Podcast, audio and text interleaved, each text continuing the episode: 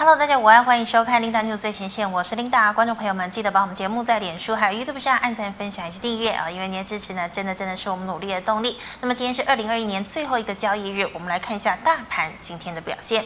好，大盘今天一开盘呢是涨了二十一点七二点，整体的走势呢是开高震荡，然后是收低的，最高点来到一万八千两百九十一点二五点。那么中场呢是跌了二十九点四四点，收在一万八千两百一十八点八四点。好，我们看一下大盘的 K 线图哦，昨天。搭了一根小红 K 棒，成交量呢是来到了两千四百零五亿。好，今天呢则是收了一根黑 K 棒。那我们看到今天的量能呢又在稍微放大了一点点，今天的量来到了两千六百三十一亿。好，我们看一下今天的盘面焦点。好，首先呢，先跟大家报告一下哦，这个美股星期三发生了什么事情？我们知道呢，新冠变种病毒株 Omicron 呢，持续的在各国扩散。不过，投资人呢，似乎对于这个 Omicron 的担忧呢，是越来越减缓了。所以呢，美股中场四大指数呢，除了纳斯达克是收黑，其他三大指数全面收红。尤其呢，道琼是连六红，而连同标准普五百指数呢，又再度创下了新高纪录。好，美股呈现了涨多跌少的一个情况。那我们来看一下今天的台股。好，在连续四天创高之后呢，台股封关日哦，出现了节节调节卖压哦，台积电呢再度扮演了撑盘的角色。好，联电、联发科、金控股股价呢今天也是涨势不再哦。那么像是游戏类股异军突起哦，今天呢有好多档呢都是亮灯涨停。好，货柜三雄全面翻黑，不过呢这个长荣航还有华航呢今天都是各涨了两个百分点哦。那么再来看到呢近期热门的挖矿概念股、元宇宙、光学、航运、钢铁、第三代半导体股股价呢，今天都是翻黑的。好，加权指数呢，虽然再度创下了一万八千两百九十一的新高纪录，但受制卖压收小黑 K 棒哦。那么成交量今天呢，反而呢，这个因为卖压出笼，有小幅度的扩增。好，那么今天第一条跟大家分享的财经讯息呢，是讲到这个年终红包了。好，现在呢，这个已经要啊，明年要进入啊这个新年了。那么现在呢，大家最关心的应该就是年终红包啊，到底呢可以领到几个月？好，那么今年也因为疫情的关系哦，所以货柜航运呢，哦，真的呢是这个缺船啦，哦，塞柜塞港啊，哦，他们可以说是今年真的是赚翻了。像是二六零三的长荣呢，哎，这个今年呢最高的年终奖金呢，竟然有高达四十个月哦。那么万海是十三个月，那么阳明呢最高也有八个月哦。哦，那么相信呢这。一个员工们一定会非常的开心。好的，那我们再看到的是华为的消息哦。好，华为呢之前呢还是这个二三三零台积电的前三大客户。不过二零一八年呢美中贸易战这个呃爆发以来呢，这个华为就中箭落马哦。那么后来呢，哎，大家都认为它是不是销声匿迹了？其实没有哦，它最近呢是做了一个积极的反扑，因为呢它要跟这个大陆的中芯国际半导体合作，而预计呢要在深圳来。打造晶圆厂，那么现在华为呢夹带着政府的资金哦，华为研究这个研制这个晶片的能力，还有中芯的帮忙，以及呢也要寻求这个二三三零台积电供应链的一个合作哦，那么希望呢能够扩大大陆晶圆制造自主化的一个能力。那我们知道呢，晶圆市占率呢，其实第一名呢一定是台积电，哦，第二名是三星，第三名是联电，第四名是革新，第五名就是中芯国际了。那么现在中芯跟华为一起合作呢，他们呢一开始要生产的晶片，呃，基本上不太可能是先进制程哦，一定是以成熟制程为主哦，所以大家也在说呢，哎，这个消息会不会威胁到二三零三的联电哦？那我们看到呢，今天的台积电呢。台积电今天下跌了零点一六个百分点，收在了六百一十五块钱。那么二三零三的联电今天则是收平盘哦，收在了六十五块钱。好，我们看到哦，那么受惠台积电扩厂效益而大表呃的大涨飙升的设备以及材料厂呢，今天走势出现了分歧哦，像是星云还有信鸿科呢，今天还是很强，再拉一根涨停板。那么六一九六的凡轩，一五六零的中沙迅德呢是持续的上涨，但是呢六二零八的日阳、圣一、万润、金鼎呢，今天则是转跌的哦。好，那么之前游戏股呢，在寒假以及 NFT 的商机概念下大涨一波后呢，今天的股价是回整哦。但是今天呢，在买盘的涌现之下呢，传奇、辣椒、网龙、华义呢，今天五档呢是同灯亮灯涨停的。好，再来我们看到哦，记忆体呢传来了西安强化封城，禁止外出哦，所以三星呢有可能要减产哦。那么再加上呢，记忆体价格回升有望，海力士呢也完成了收购英特尔 NAND 的事业的第一阶段。好，记忆体个股呢走势各异哦，像是华邦电今天大涨哦，涨了七个百分点左右。那么商城、南亚科、威刚、旺宏的涨幅呢就比较小了。好，以上是今天的盘面焦点哦，我们来欢迎总经大师萧光哲老师，老师好。琳达好，各位投资朋友大家好。好，老师，我要请问你了。我们知道呢，大盘今天虽然是再创新高，但是呢，封关日哦，电子金融还有货柜呢，今天呢涨势都是停歇的。好，那请问呢、哦，像今天呢，这个还有卖压小幅度的出笼，那请问是不是有助减缓短线走高的潜在获利卖压呢？呃，以今天来看，我们看一下江波图，好，盘中的江波图。嗯其实今天还没有看到什么卖压，只是说追加意愿稍微比较没有像前两天那么强。是啊、呃，那也因为今天是这个二零二一年整个年度的结算日哈，嗯、那已已经拉拉了一个礼拜了，那最后一天呢，应该想要买的大概都已经买了，所以今天是一个开高震荡走低的一个走势啦。是好，但是以到今天为止还没有看到明显的一个卖压的话，呃，不排除元月份啊，就说元旦过后呢。行情可能不太容易一下子说转弱，除非呃元旦过后出现一个明显卖压嘛。嗯、那短线的一个行情怎么去做判断？还是从这个二十二四五四的联发科。是。好，为什么我要看这个联发科哈？因为联发科呃现在它的持股主要是在外资嘛，然后就是包括投信呐，好，包括像政府基金，啊像市场的大户。其实这个散户一般散户投资人对于联发科的持股比例相当的低，是。所以如果说我们看一下这个日线，好，联发科的日线，其实最近这一周主要把指数拉升上来的还是联发科，嗯、啊，因为联发科今天啊虽然没有再继续涨，但它也没有反转往下落哈，量缩掉。所以代表它拉到了这个一千两百元这里，它的确有形态上的压力。是啊，但今天因为它还没有出现一个比较大量的一个卖出动作，所以呃，我想在元旦过后啦，你如果要寄望这个指数行情可以维持强势，甚至于持续往上去做垫高的话，那当然还是要靠联发科再继续维持一个强势的一个走涨。嗯、好，但是我想就是呃，今天已经年底结算完了啦。好，那这一波联发科的一个上涨，是不是呃，就是以我们政府基金的一个角度，可能呃做一个把指数拉过历史高点，好，营造一个。台股还维持比较多头的氛围，那啊带动整个投资人一个比较热络的一个买气，它可能有这样的一个效用的哈。那当然，现在指数已经创了历史新高了，而且今天整个年终的结算也已经结算完了。那我们礼拜一这个联发科的走势就相当的关键哈，因为如果说啊它还是强势，就代表呃以这个包括这个政府操盘者的一个态度，可能这里还没有要松手。好，让台股进入到一个修正的一个走势，那它也可能就代表外资的态度，可能在这个位置它还没有转向比较偏保守的一个操作，那也就代表的是法人呢，在这个阶段他们还没有积极的要卖股票，所以我们就礼拜一哈，下礼拜一嘛哈，因为明天就封关了哈，下周一我们就去观察联发科，呃，除非联发科出现一个开始出现一个比较增量往下跌。如果一旦下周一出现一个联发科增量往下跌，它就代表什么？代表的就是经过这一波的拉升，呃，指数创了历史新高，可能在台股的控盘者来看呢，他认为他任务达成了，可能就开始有一个反向去调节啊，这个股票的一个动作了。是。好，那如果说它往下跌，它也可能就代表的是市场的大户。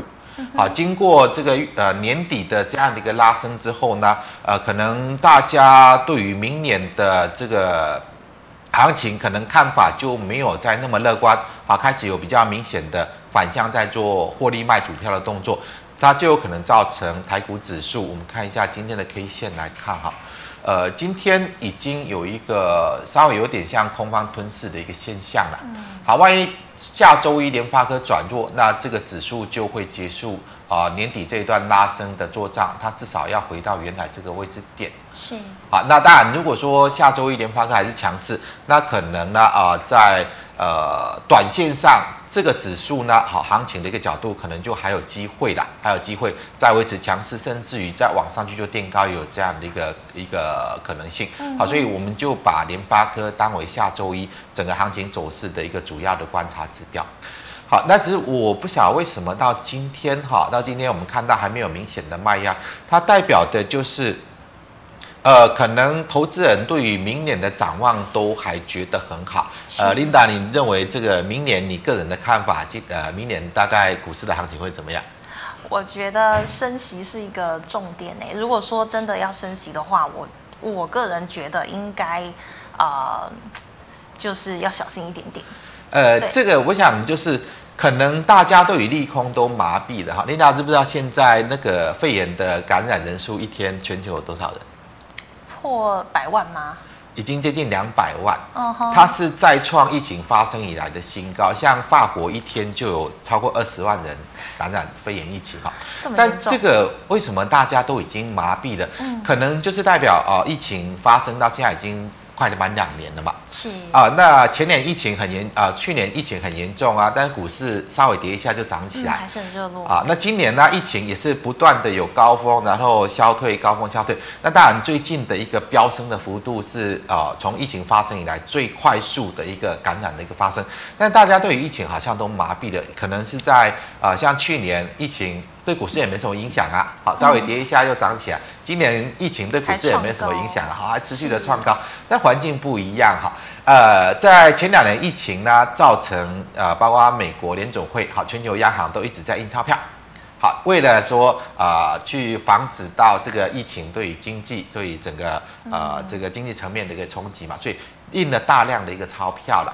如果说明年这个疫情还是现在是在飙升嘛，哈，飙升创下历史新高的一个状况，是呃，就代表的是明年可能这个疫情，呃，因为疫苗已经打得很普及率已经很高了，都已经多少剂了，已经都三剂四剂了，但是疫情完全没有影响到，它是一直在往上去就飙升啊，所以你要靠着这个疫苗把疫情压下来，好像现在是完全无望嘛，好，完全无望。好，那明年如果说疫情持续的高涨。会不会呢？啊，对这个呃股市啦，对经济还是没有影响。那那个状况已经完全不一样。好，因为在去年跟今年大家在印钞票嘛，但是明年呢，明年没有人敢再印钞票，因为通膨太严重了。是。好，那疫情现在我们就像现在呃大陆西安又封城了嘛。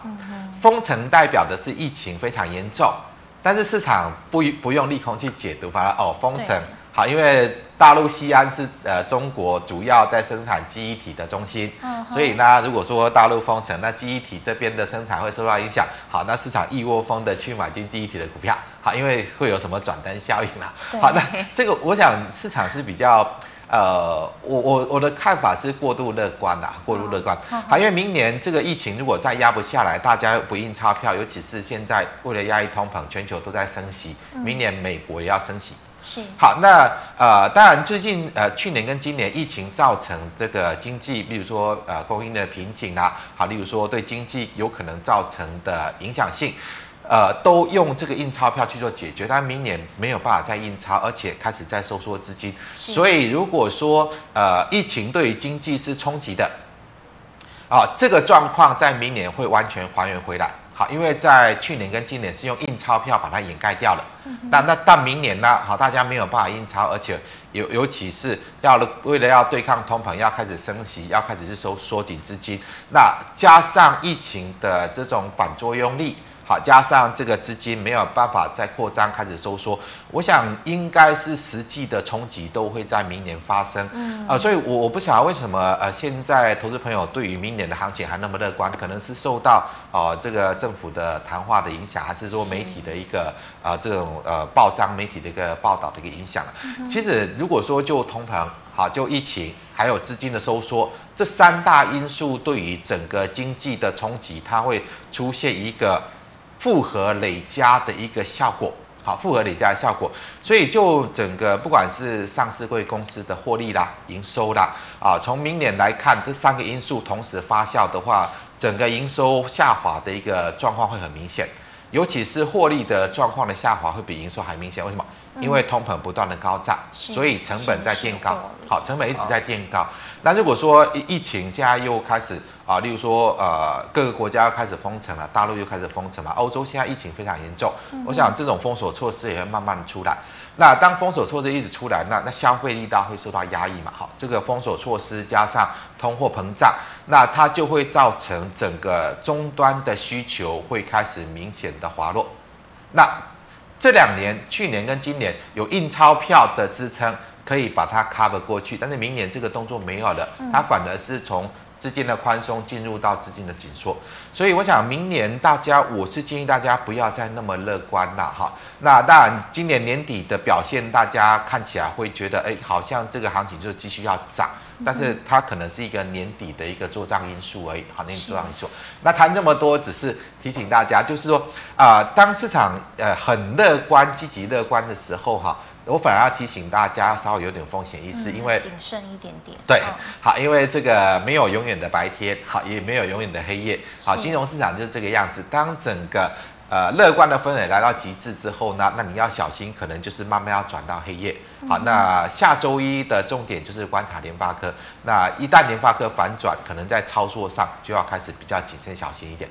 好，老师，那就像你刚刚讲的，这个西安要封城哦，但是呢，可能什么转单效应啊，你没有那么乐观。但是我们看到今天二三四四的华邦电哦，已经呢这个涨了七个百分点了。那对于记忆体呢，你是怎么看呢？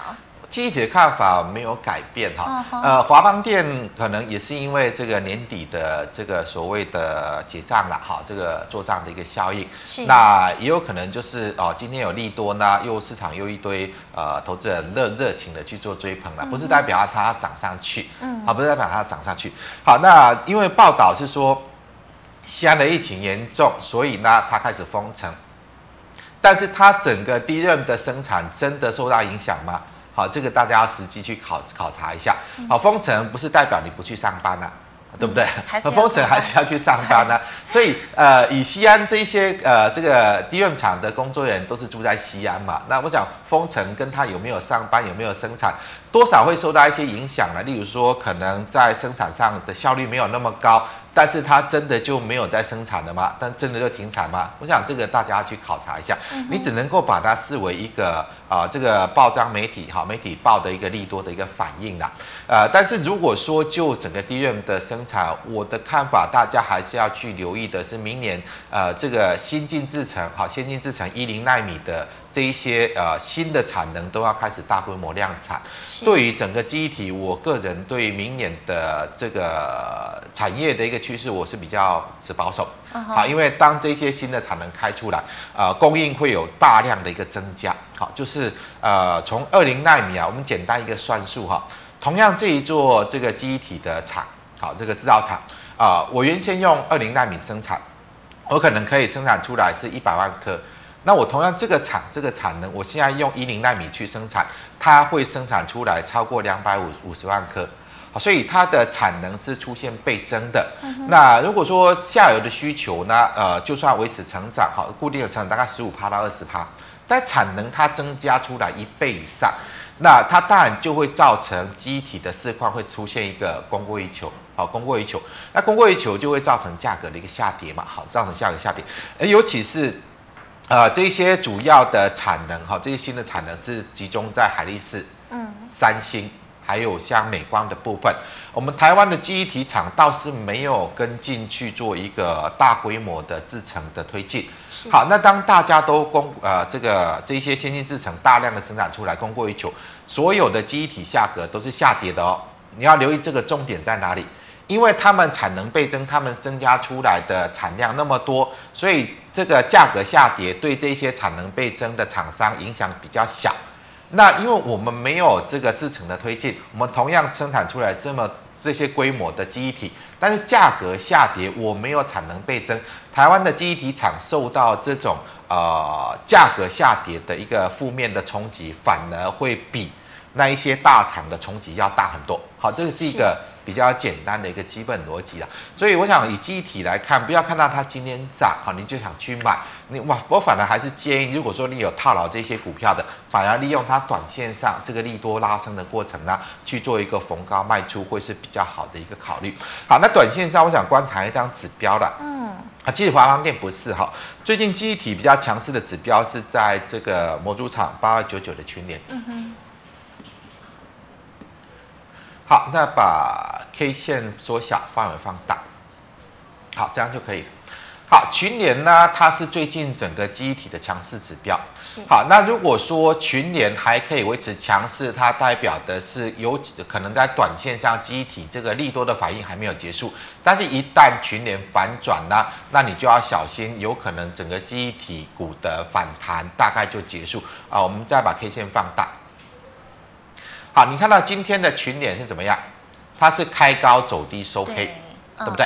好，这当这个领涨的强势指标，反而在今天大利多之中开高走低收黑，好，所以就印证到印证到我跟大家谈的，好，你不要看今天机体有利多，好，那个有很多产后投资的朋友他蒙着眼睛进去抢，哈，那今天大涨不是代表它下礼拜会涨，好，那你就去观察，如果说。今天这个群联走出走成这个样子，下礼拜开始往下跌，那你要去小心，有可能你再去追高记忆体，就会追在一个反弹的高点啊。提供给大家这样一个思考策略。好，老师，那我们看到呢，近期呢，这个三幅画啦、圣衣、永光、三画等等呢，这个因为呢搭上了电子扩产潮哦，涨势都很强势。不过今天我们看到呢，三幅画呢已经不再强势攻顶了，所以这一波电子化空涨势是到顶了吗？呃，四七五五三幅画应该是，我们看一下哈，四七五五三幅画。好，过去大家有看 Linda News 的时候，应该是我第一个跟大家谈要去留意这一档，因为当时大家都在炒那个什么永光啦、中华画啦、三矿啦，那个时候三幅画完全没有涨哈。是。那我是不是跟大家谈到，如果说要跨入到这个？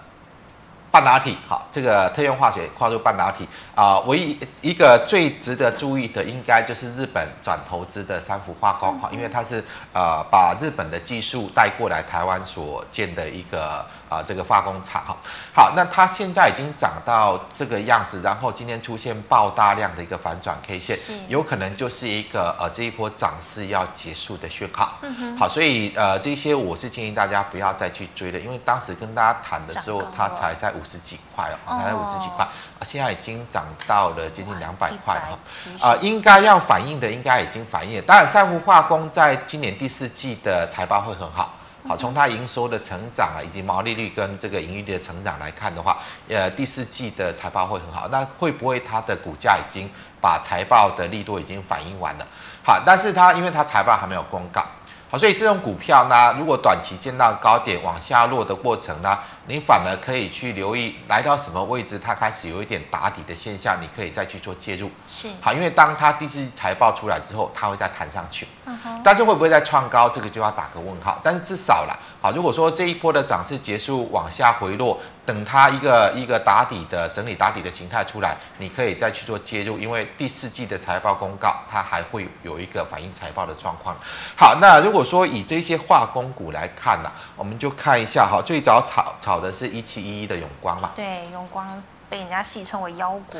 好，永光开始炒的时候，哈，呃，那个时候我就跟大家谈到，如果说你要去留意这个呃特用化学跨入到半导体的，其实它的收益程度非常小。好，例如说像现在还还有在炒一七二七的中华化，是。好，他们也是一波的炒作，但是当时像那个三福化没有，好像一七二一的三化。好，他们也都是这样的一个炒作起来，但是整个在于啊，这个特用化学跨入到呃这个半导体的呃一个成分来看，还是呃四七五的这个中华呃这个所谓三幅化会是最主要的，会是最主要。好，那当这个最主要受益的股票没有办法再涨，那刚刚谈到那三档都不用看。啊，都不用看，他们应该是一个题材炒作已经结束，所以那三张股票的操作就是反弹去卖。那如果说有拉回可以去留意的，当然还是有实质效益的。好像三幅化涨过之后呢，它也带起像一七七三的胜一。嗯。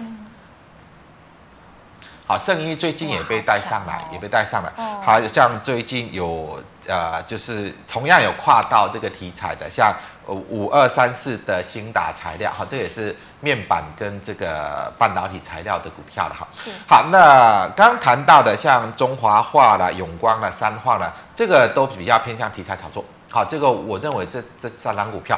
逢反弹都要卖。如果说你要看好这一块拉回要做买进的，可能就是要比较有实质获利支撑的。像刚刚谈到，好像圣一，好，圣一现在短线上你当然不要去追，因为指标股四七五的三幅画已经啊、呃、有一个涨势要结束的现象啊，那你要介入，等它拉回，拉回出现一个止稳，开始有一个整理打底形态的时候再去做介入。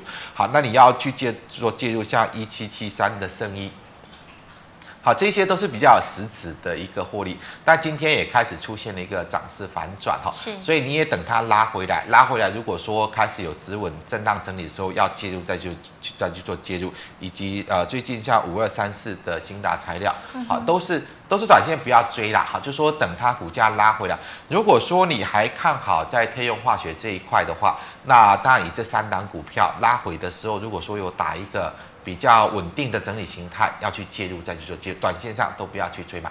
好，那么老师，我们来回答去卖一赖社群的问题。要第一档一八零二的台波，你怎么看呢？呃，台波现在都还是整理，好，所以台波这个部分，如果说你是呃高档买进套牢的，你现在不用去杀低啊，你至少等它反弹。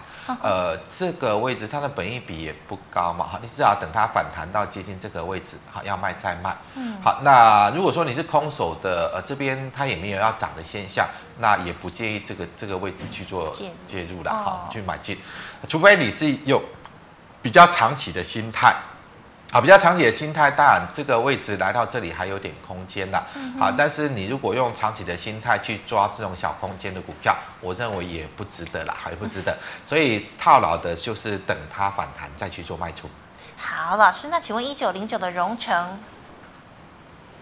好，荣成是造纸的哈，现在即使它也是一个底部形态，跟台玻差不多啦，哈，台波差不多。好，这个位置不需要去杀低持股，但是呃反弹到这里会有压力，好，反弹到这里会有压力，所以如果说你是套了，等反弹到这里去做卖出，大概就也是这样的一个操作逻辑去看。时间。好，老师，那请问呢，窄板三零三七的星星呢？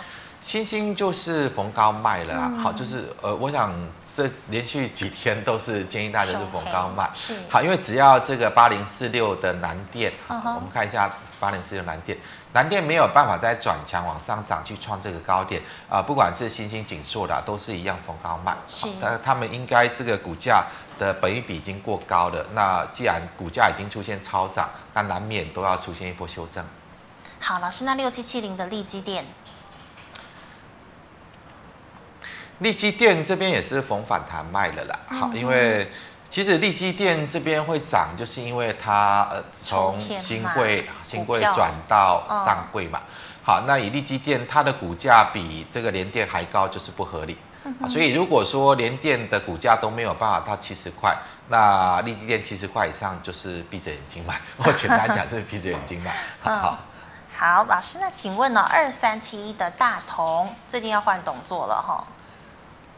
大同的部分，这个我比较难去判断，我们只能就技术面啊，因为呃，实实际上大同是没什么竞争力的。那在基本面状况，不管营收获利也没有什么好看的。它最近市场会开始有比较注意它，是因为它的。这个所谓的闲置土地的开发题材，嗯、但这个开发能不能成功呢？能不能贡献出多少效益？这个就比较难去判断哈。是啊、呃，那你如果说要操作这张股票，你只能以技术面来看。嗯、好，短线上跌破这个低点，你要停损。那如果说没有跌破，那你这里呃想要去做一个买进也可以的，但是形态上这边就比较有压。是。好，这边就比较有压力，所以短期呢，你可能就是用这种，呃，这个位置看一下，好，大概这样的一个区间操作为主，好，这样的区间操作，好，这边如果支撑没有跌破呢，你可能可以逢低去买，那跌破你要停损，那涨上去到这里会有压力，好，这里你可以做一个逢高做一个获利出场。好，老师，那请问三五七六。联合再生其实它的，它现在是整个太阳能中，呃，股本最大的了，算是股王了哈。Uh. 那这个位置来看，其实最近太阳能又涨一波，它都没有跟上去，代表它的筹码比较乱。好，筹码比较乱。那我不知道你问的意思是你套牢还是想要买？要如果想要买，我不建议了哈。那套牢的话，呃，反弹到这个位置，它就会有比较大的压力。是大量去的啊。如果说有反弹到这里，你就应该要卖，好，就应该要卖，因为现在它没有要上涨的迹象。那万一跌破这个位置呢？你还是要停损，好，跌破这个位置你还是要停损。好，那这边就是呃，你空手的不建议去买了，那套牢的稍微等它反弹去买。好，老师，那三三零五的申茂。申茂的部分，它主要是封测材料洗高洗球的部分哈。嗯、那前景是还不错，但是现在的问题是它本益比太高，好，就是说以它今年的获利跟股价来看的话，它的价位已经有一点偏高，所以这个位置不建议去买进了。那你会问，你可能是套牢哈？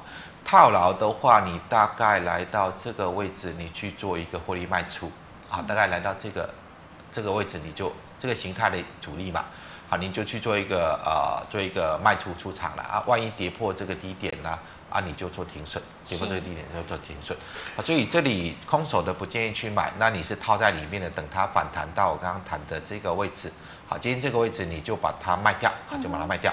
那万一跌破这个低点，那你一样要停损出场，因为它一跌破这里就是一个头部形态。好，老师，那六一二六的信音呢？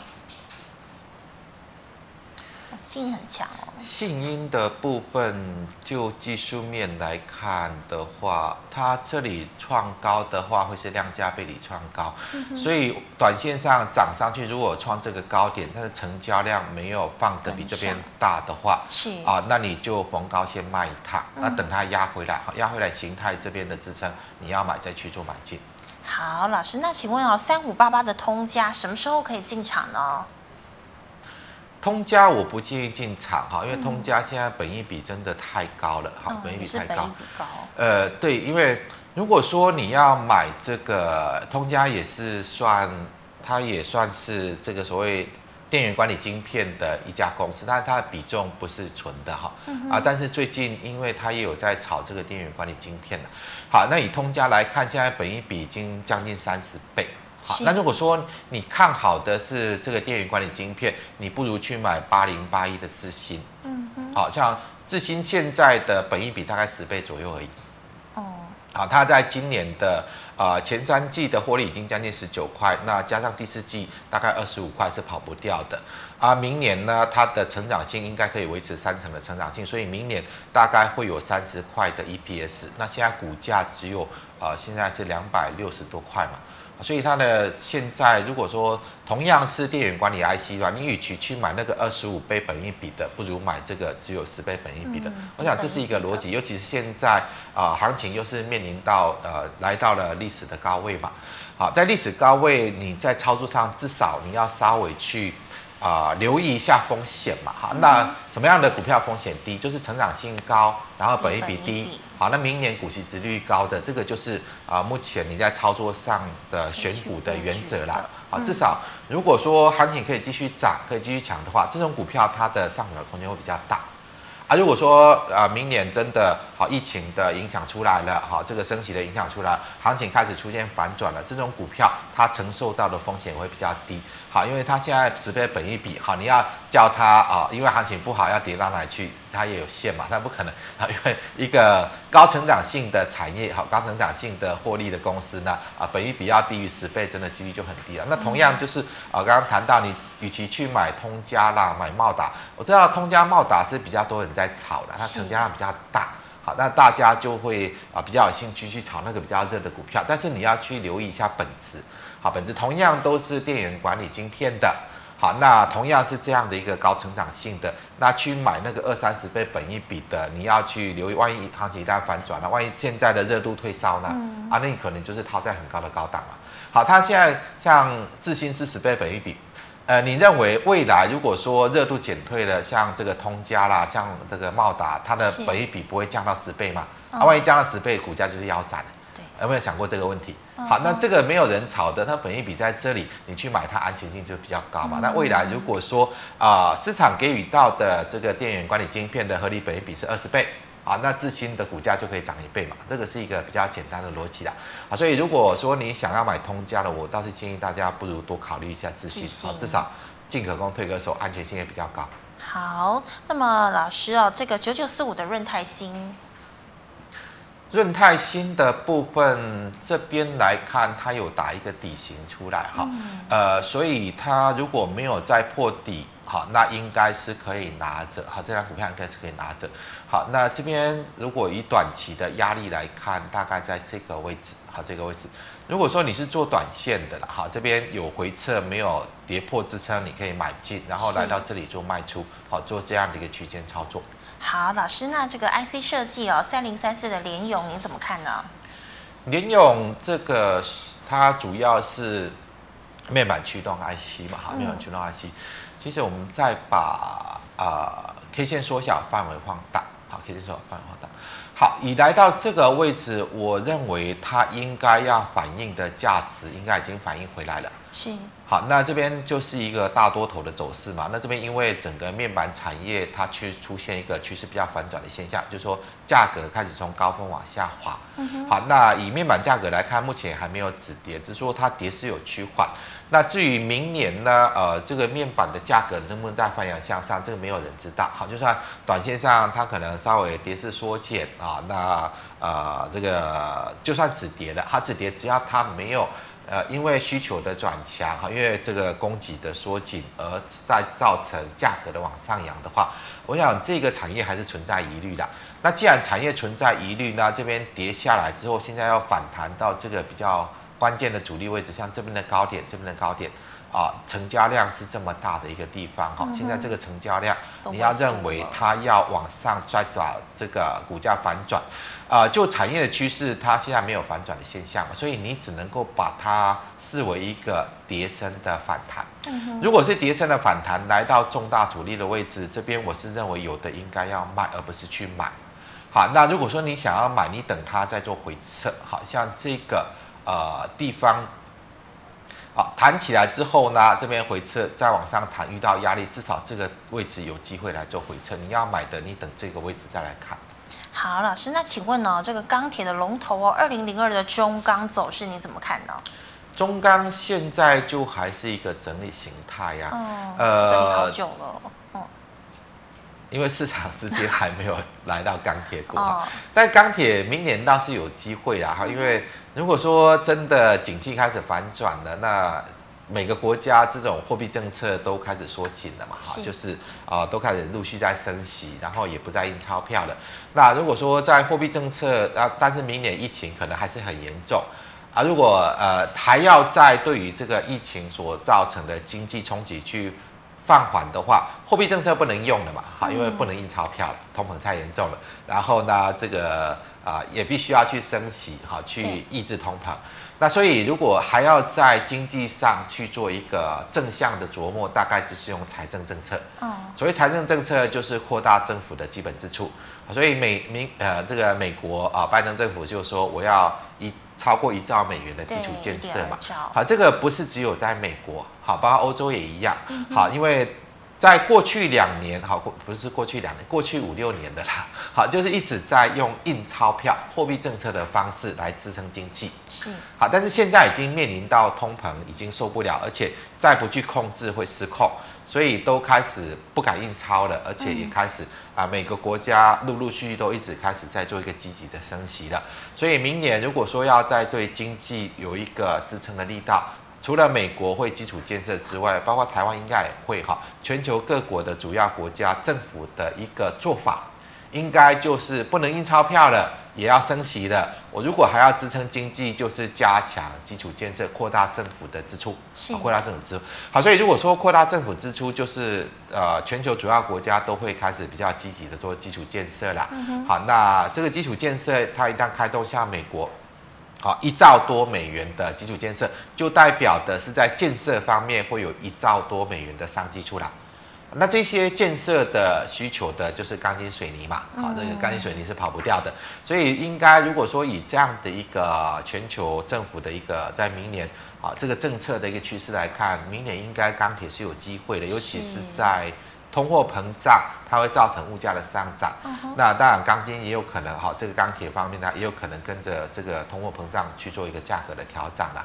啊，所以如果说以中钢来看，你是套牢的，我是认为就不用卖。那如果说你想买的哈，嗯、呃，还当然行情也有关系啊。如果说啊、呃，明年呢，整个全球股市都开始去反映升息、反映通膨，而开始从高峰明显的往下落。啊，那覆巢之下无完卵哈，万一出现那种状况啊，就算钢铁有利多，它有利基，它也不见得涨得上去。是啊，所以我想整个行情还是要去考量。那如果我们排除掉行情的影响的哈，中钢呢来到这个位置，我倒是认为可以去做买进。嗯嗯。啊，那上方你以短线的操作来看哈，大概这里它就会有压力。是。对，这个位置。好，这个位置它就有压力。所以如果说你以短期操作呢，你大概就呃。这个位置到，呃，这个位置，啊，做这样的一个区间，好，做这样的区间，除非你可以确定在明年股市还是走多头，好，真的不受到升息的，不受到通膨了，好，不知道疫情的影响，还是走多头，那个时候你再去采取一个比较长期波段的一个观念来看钢铁股，好，大概就是这样的逻辑来看。是，好，谢谢老师。那我们来回答 YouTube 的问题哦，第一档哦，二六二二三六零的智茂，谢谢。自贸的部分，因为它也是跟半导体仪器有关哈，但是它比较没有跟大。呃，自贸这个位置，我们从技术面的一个角度来解读哈，呃，这边就是压力位嘛，哈，这边就是压力位，所以如果说它的形态没有改变呢，因为最近。啊、呃，这些半导体设备拉了这么长了，那它也是来到这个阻力过不去，那应该是在这边逢高卖，好逢高卖。如果说你要买的，你先等它做支撑的回撤，还是以这个区间的一个角度来观察，好区间的角度来做观操作就可以。好，老师，那我们看啊，今天游戏股也很夯哦，所以六一八零的橘子你怎么看呢？呃，以现在来看，逢高要卖，好逢高要卖，嗯、因为可能跟今天这个年底。呃，做账有关系哈，呃，但是今天上去，如果说成交量没有办法再扩增，它再上去就是量价背离过高，好，量价背离过高，那就代表实质的动能不足啊，所以上去应该就是逢高要卖。好，老师，那请问四九七九的华星光，华星光的部分来看，这边倒是有一个底部形态啊，它主要是这个，呃。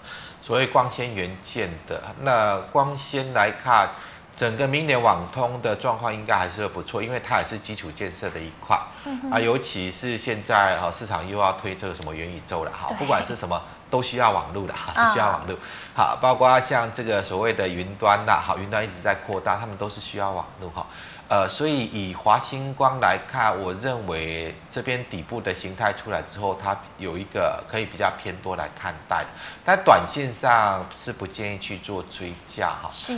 呃，你大概有稍微做回撤去做买进，那短期的比较大的压力的，比较大的压力，我们看一下这根最大量 K 线。嗯哼。好，短期比较大的压力大概在这里。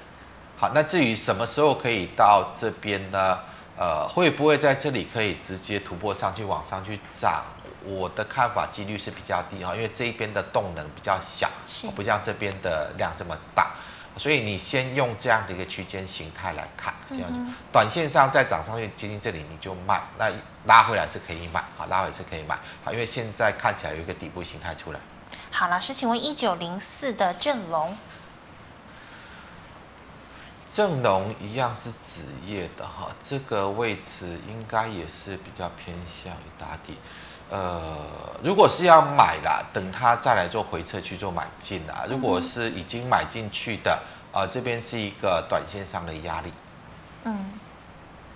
啊，这根大量的位置，呃，我们把 K 线放大一点，K 线放大，啊，好，可以。好，这边这个大量 K 线，好。那短线上，它刚好遇到这个压力退下来，它退下来，你就等它再来测支撑啊，要买再买。然后大概这个位置，好，这个位置就是一个相当大的压力，就这根 K 线的高点，嗯，好，所以短线上也是以区间操作的一个角度来看，好，区间操作角度来看。好，老师，那请问二三一六呢？楠梓楠梓电，它已经反转了，这档已经反转，所以反弹就是要卖，好，反弹就是卖。如果说你还是看好它，想要买进的，应该这个位置还会再来回撤，因为这边出货量太大了，出货量太大。那这边既然拉上去出货，那它就有可能回到起涨点，好，所以短线上你就先逢高卖。如果你想买的，等它回撤到起涨点再说。好，老师，那请问八零二七啊？泰森的部分，嗯、这边就今天量价背离，创高拉回，呃，还可以做介入吗？昨天的量是蛮大，量价背离，你先等它回撤，如果是有的啦，你是已经买进去的，你就昨天的这根长红的中轴作为一个防守点，嗯、啊，这里如果跌破你就出来，那如果没有的话呢？其实它短线上量价背离创高的也不容易再涨了哈，嗯，呃，有的再把 K 线缩小一点，范围放大一点，呃，好好，呃，放稍微放大一个，好，这样就可以。好，来到这里的位置，我是认为先逢高卖的，好，逢高卖，这边再涨应该就是逢高卖。是，如果说你要做买进的，先等它做形态的回撤，大概这个位置。好，这个位置再去做买进会比较合适。好，因为现在这个成交量要去突破这边的反压不容易，所以短线上你今天看到它冲上去之后就拉回来了，好，拉回来，嗯、所以这边的上方就是一个大压力区。那你有的就是先逢高卖，要买等它拉回来再买。好，老师，请问一三零三的南亚，南亚的部分其实它不会涨了，那也不会跌了，所以啊，整理吗？就是一个维持一个整理形态了。嗯、那你如果是手上有股票的，大概这个位置啊，这个位置你就先卖一趟。如果说有上来到这里，你就先卖。那你要买的，先等它再回撤支撑，好，也是一个区间的一个态，这个这样的一个走势为主了。好，老师，那请问啊，四九六一的天域呢？天钰就是逢高卖了，跟那个联勇一样，好，这边应该就是逢高卖。是。好，那如果说你还想要去买，你先等它这个好这个支撑的位置就回撤。嗯。好，那你呃，我的看法比较悲观呢，我认为这个面板的趋势应该是还是没有办法好转。嗯。那没有办法好转，它已经反弹到一个相当蛮大的一个满足幅度嘛，已经来到这边原先形态的一个。呃，主力位已经来到了哈，所以这里应该就是逢高卖了。是，好，老师，那这个低轨卫星哦的指标股六一九零的万泰科呢？万泰科这个，我我想它炒的已经炒的差不多了啦，啊、因为我真的看不到它有什么那个利基点哈，是，不管从营收获利来看都没有。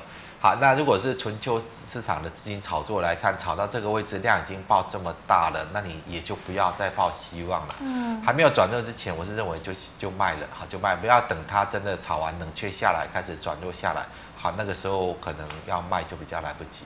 好，老师，那这个做电池的电解液有六五零九的聚合。聚合就还是一个整理形态啊，是。好，我们把这个 K 线放大，范围缩小，好好，这样就可以。它就是一个整理形态，所以这里它也不是一个买点嘛。如果说你想要买，那你等它做支撑的回撤，好，做支撑的回撤，你再去买。那万一跌破这个低点了？那你就停损。啊，如果说你是手上持有的，手上持有的就是来到主力的位置，你就先卖一趟，好，大概还是一个区间为主的，区间震荡为主。老师，那请问六一八二的合金，合金的部分这边，我认为应该要逢高卖的，应该要逢高卖。好，那我想细金元都是一样，就是看六四八八的环球金的，哈，就是看六四八环球金。好，如果说细金元还要涨，一个先决条件，我们再把 K 线缩小，范围放大。好，好，可以的，可以的，除非环球金可以再创新高。嗯哼。要不然的话，现在包括像中美金啦、台胜科啦、合金啦、嘉金啦，他们的涨幅都已经达到满足啊。如果说呃环球金没有办法再创新高，也就是代表所有细金元股价的涨幅都达到满足了。是。那除非环球金这一档龙头，好，全球竞争力最强的环球金可以再涨上去，再创新高。其他的矽晶圆股票才有那个在上涨的空间。嗯、那如果说环球金没有办法再涨，它就在这里了。好，再再涨不上去，没有办法再创高，再拉升它的上涨的空间的话，那所有矽晶圆都没有往上的空间。所以如果有矽晶圆的，就是逢高要卖，逢高要卖。你要再去寄望它涨，没有那个条件，除非啊环球金可以再创新高，但是目前看起来并没有嘛。是，老师五四七五的德宏。德宏的部分来看，也是整理吗？呃，这边的量倒是放的比较大，嗯，这边没有错。目前来看还看不出它是不是要涨了，还是说它是因为这边呃套牢的没有。出干净，现在谈起来，另外一次出货，这个现在还没有办法去界定哈。是。好，那我是不建议你在这里去做介入，因为你要去做观察，除非它可以在一个增量把这个阻力做突破。好，这边是一个大阻力。好，这个阻力如果可以突破的话呢，那可能代表它是要涨。那如果没有突破的话呢，它有可能是一个反弹。那来到这里，我是建议先卖一套，先卖一趟。好，那如果说它又跌下来，跌破这个低点，那就要小心，它可能就是要开始反转走空。是哦、呃，所以这边短线的做法来看，我是认为先反弹先卖，好，反弹先卖掉，嗯、然后这根大量的位置，现在还没有跌破，呃，那我我们再把 K 线再放大一点，放大，K 线放大。先放，好好，这根是最大量嘛？那短线上我们就用极短线的一个角度来看，好，这个低点没有跌破，你就继续抱着，啊、uh-huh.，就继续抱着。万一跌破呢？跌破你就出来，好，因为这一根最大量的 K 线，它是一个关键 K 线，好，如果说没有跌破，有可能它短线会在涨，啊，万一跌破呢？啊，跌破就代表这个是一个出货量，所以你就要停损，要把资金抽出来。好，如果说它可以涨上去。涨上去的话，比较大的压力就是在这一根长黑 K 线嘛。嗯，也是。好，就是在这根长黑 K 线涨上去来到这个位置呢，那你可能就先卖它。万一它可以突破再往上涨呢，那你要买再买回来。但是如果说就波千步的，那波千步其实就基本面来看，我看不出它有要大涨的这样的一个条件的。嗯。好，所以啊、呃，我认为就是反弹卖出的啊。如果说对。